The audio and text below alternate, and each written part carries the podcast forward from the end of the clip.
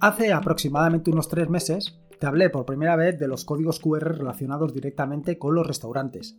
Y es que en aquel momento me llamó poderosamente la atención el uso que le estaban dando los restaurantes a los códigos QR. Este renacimiento, este resurgimiento de los códigos QR de la mano precisamente de los restaurantes. Y es que para evitar tener que darte la carta de forma física, los restaurantes habían decidido em, darte la carta, darte el menú de forma virtual.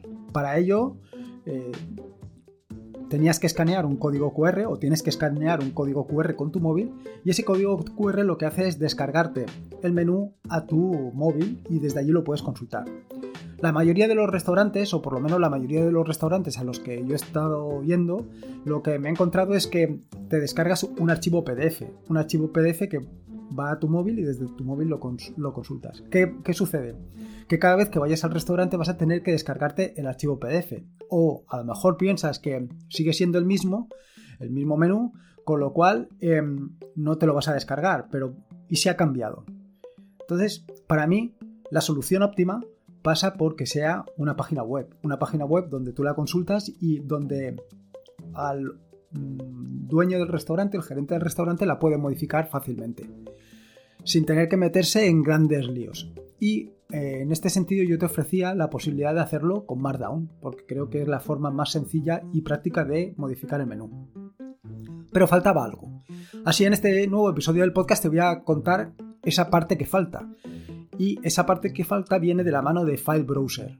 File Browser, que es un explorador de archivos online, que te permite ver todos los archivos que tengas en la nube. Bueno, en la nube en tu servicio.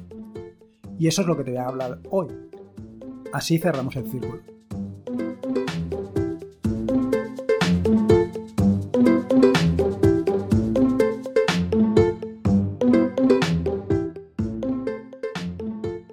Soy Lorenzo y esto es Atareado.es. Este es el episodio número 242, un podcast sobre Linux y Open Source. Aquí encontrarás desde cómo disfrutar al máximo de tu entorno de escritorio Linux hasta cómo montar un servidor web, un proxy inverso, una base de datos o cualquier otro servicio que te puedas imaginar o que quieras imaginarte, ya sea en una Raspberry, en un VPS o en cualquier otro servidor.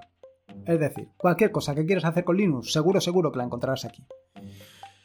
Bueno, Después del follón que monté el otro día y que básicamente no supe explicarme o no supe transmitirte exactamente qué es lo que estaba haciendo en referencia a todo el tema de tutoriales, lo voy a intentar de nuevo y voy a intentar que esta vez acierte. Básicamente el objetivo es que, o seguramente ya lo habrás visto, que estoy publicando todas las semanas un capítulo del tutorial sobre la Raspberry Pi 400 no se trata única y exclusivamente de la Raspberry Pi 400. Puedes utilizarlo para cualquier otra Raspberry que quieras convertir en tu entorno de escritorio. Aquí vamos desde cero hasta mm, incluso llegar a desarrollar pequeñas aplicaciones, ya sea en Python o en Scratch, para tu Raspberry Pi 400 o tu Raspberry Pi. En paralelo con este tutorial que se publica todas las semanas, estoy haciendo o estoy publicando cuatro tutoriales. El primero de los tutoriales, que ya lleva bastante tiempo, es sobre desarrollo de aplicaciones nativas con JavaScript en Ubuntu. Bueno, en Ubuntu o en cualquier otro que o en cualquier otro entorno de escritorio que utilice GGAs. Eso por un lado. El segundo de los tutoriales es sobre PowerShell. Eh, este lo publiqué, el primero de los capítulos lo publiqué la semana pasada. Eh, el siguiente es sobre Traffic. Eh, he hablado sobre Traffic en innumerables episodios del podcast y siempre le saco partido. Bueno, pues ha llegado el momento de dedicarle un tutorial completo a Traffic para exprimirlo al máximo. Creo que es un servicio muy interesante y que te va a dar muchas alegrías. Y luego, el cuarto de los tutoriales es sobre Podman, la alternativa a Docker de la que hablé también en un episodio reciente. Entonces, la idea es que todas las semanas sale un capítulo de la Pi 400 y en paralelo saldrá un capítulo de alguno de estos cuatro tutoriales. Es decir, el eh, normalmente es el martes sobre la, sobre la Raspberry Pi 400 y el viernes saldrá o sobre GGS, es decir, JavaScript, mm, desarrollo de aplicaciones nativas en JavaScript, o PowerShell, o Traffic, o Podman. Así, si una semana no te interesa, pues sabes que la semana siguiente probablemente pues te interesará tremendamente el tutorial sobre PowerShell. Y esto es un poco la idea que quería transmitirte el otro día y que básicamente lo hice fatal.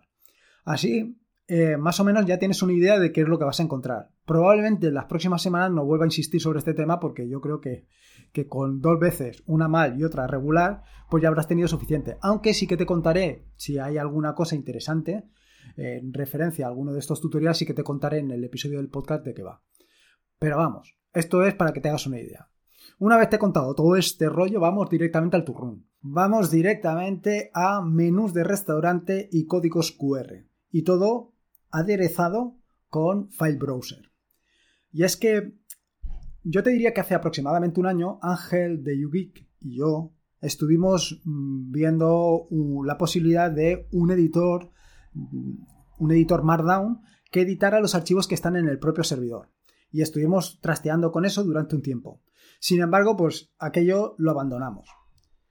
En el podcast anterior, bueno, en el último podcast, en el último crossover con Ángel, Ángel me abrió los ojos, me dio la, vaya, me dio la vida, por así decirlo, con File Browser, con un servicio que es realmente espectacular, un explorador de archivos online, que eso es lo que es File Browser.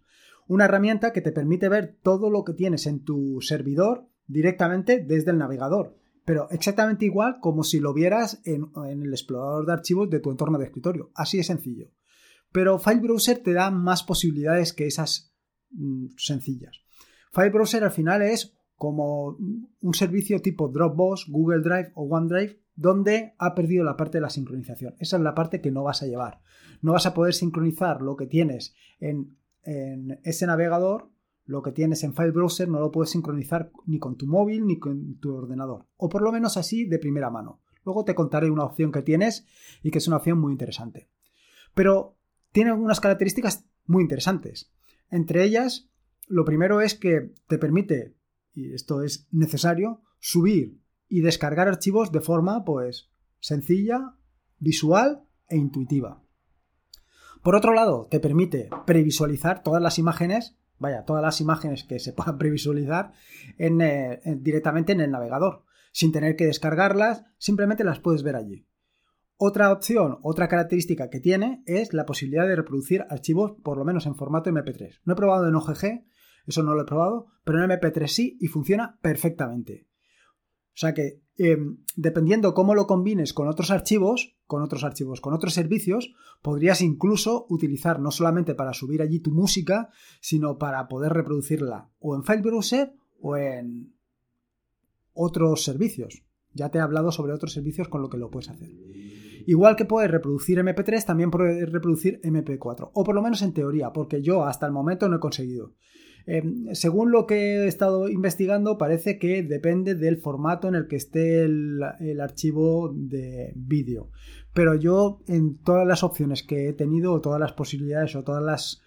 Eh, todos los vídeos que he subido no he conseguido reproducir ninguno. Pero bueno, supongo que tarde o temprano esto se terminará por arreglar.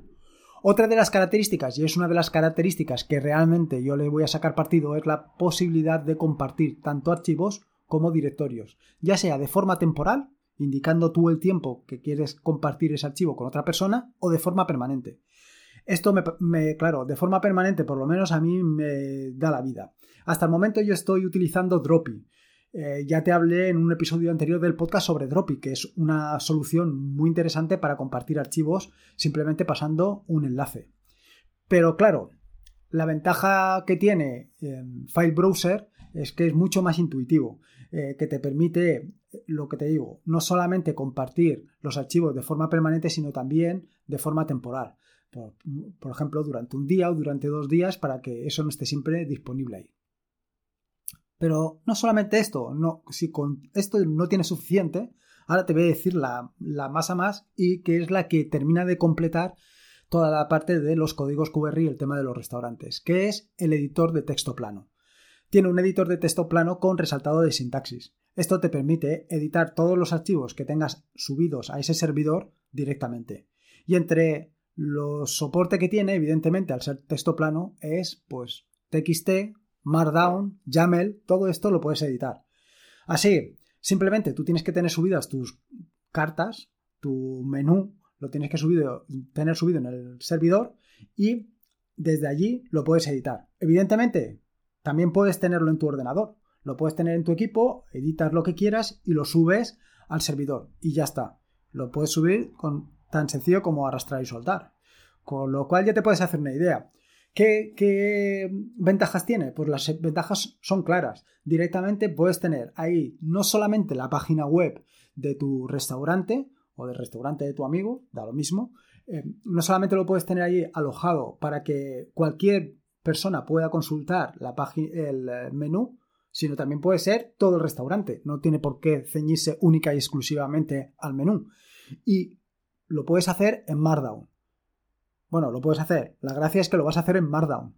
Con lo cual, editar en cualquier momento la carta para mm, cambiar el precio porque un producto se ha acabado porque un plato has dejado de hacerlo. Pues todo esto lo puedes hacer de forma sencilla.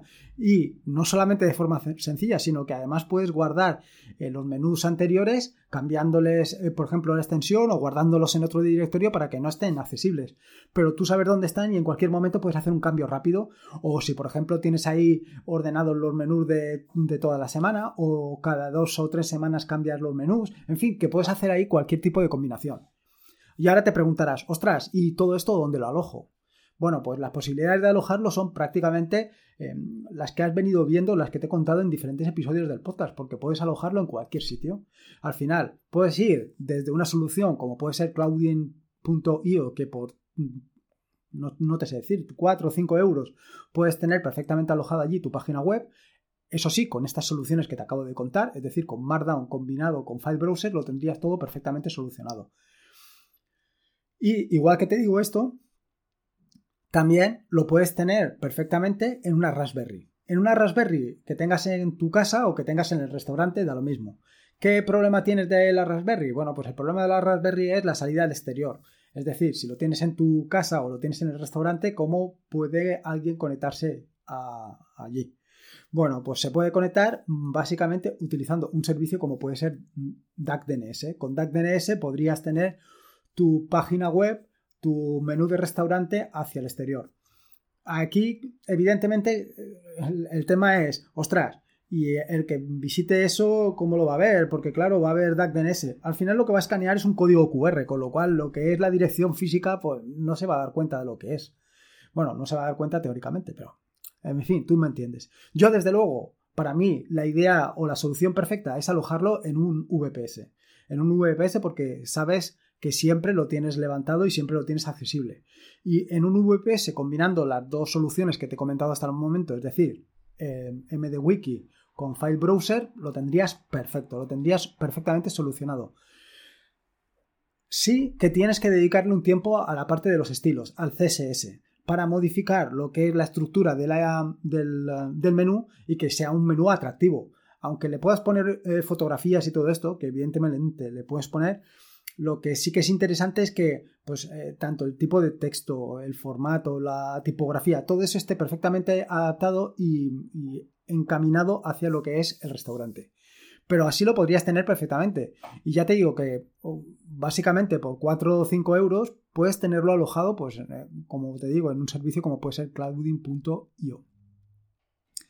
Respecto a otras soluciones, como por ejemplo la Raspberry, pues yo no te lo recomendaría. No te lo recomendaría porque te tienes que preocupar básicamente de que la Raspberry siempre esté en funcionamiento. Y no depende siempre de ti, no depende de ti en tanto en cuanto eh, el suministro eléctrico, eh, el proveedor de internet, todas esas cosas tienen que pasar por ti. Y tienes que asegurarte que siempre esté levantado, aparte del el acceso a internet y todo este tipo de cosas que te he comentado anteriormente. Al final, un negocio es un negocio. Y un negocio pues debería de basarse en soluciones eh, seguras. Y una solución segura pues es alojarlo en un hosting, en un VPS y tenerlo, vaya, tenerlo funcionando. Y como te digo, em, la solución que te acabo de comentar es una solución muy interesante, pero no es la única. Em, puedes hacer otro tipo de combinaciones, como puede ser simplemente un WordPress. Con un WordPress, pues podrías tener no solamente el menú del día, sino también podrías tener alojada allí perfectamente la página web. O sea que soluciones hay muchas. A mí la de ese PDF pues no me gusta. La de File Browser, la de File Browser, como te puedes hacer una idea, es que me encanta, me parece una solución brillante. Y combinada con MDWiki, perfecta. Esta es una de las grandes ventajas de código abierto y de soluciones eh, que hay ahora al alcance de tus manos. Al final, como has visto, utilizando File Browser, utilizando MDWiki, utilizando Traffic. Con estos tres servicios puedes montar toda esta infraestructura de una manera sencilla y como te digo, por 4 o 5 euros la tendrías alojada directamente en un VPS. Vas combinando soluciones. No has hecho una solución propietaria, no has hecho una solución, eh, digamos, que te la ha implementado un desarrollador única y exclusivamente para ti, sino que con distintas piezas lo has combinado y has dado una solución rápida y efectiva. Y esta es la grandeza del código abierto.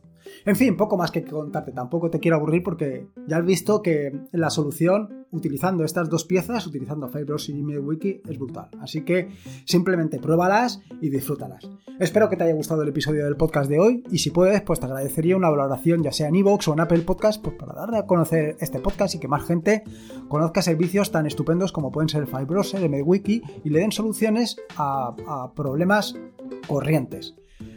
En las notas del podcast que encontrarás en atareado.es barra podcast barra 242 están todos los enlaces que he mencionado a lo largo del mismo. Eh, lo que te dejo además son em, el Docker Compose tanto de MDWiki como de em, File Browser para que lo puedas montar fácilmente. En su momento también subí eh, imágenes tanto de File Browser como MDWiki para que las puedas descargar, con lo cual mm, ahí lo tienes bastante sencillo. Recordarte ya por último que este es un podcast de la red de podcast de sospechosos habituales, donde puedes encontrar fantásticos y maravillosos podcasts. Puedes suscribirte a la red de sospechosos habituales en fitpress.me barra sospechosos habituales. Y por último, como te digo siempre, recuerda que la vida son dos días y uno ya ha pasado, así que disfruta como si no hubiera mañana y si puede ser con Linux, con File Browser y con MDWiki, mejor que mejor. Un saludo y nos escuchamos el próximo lunes.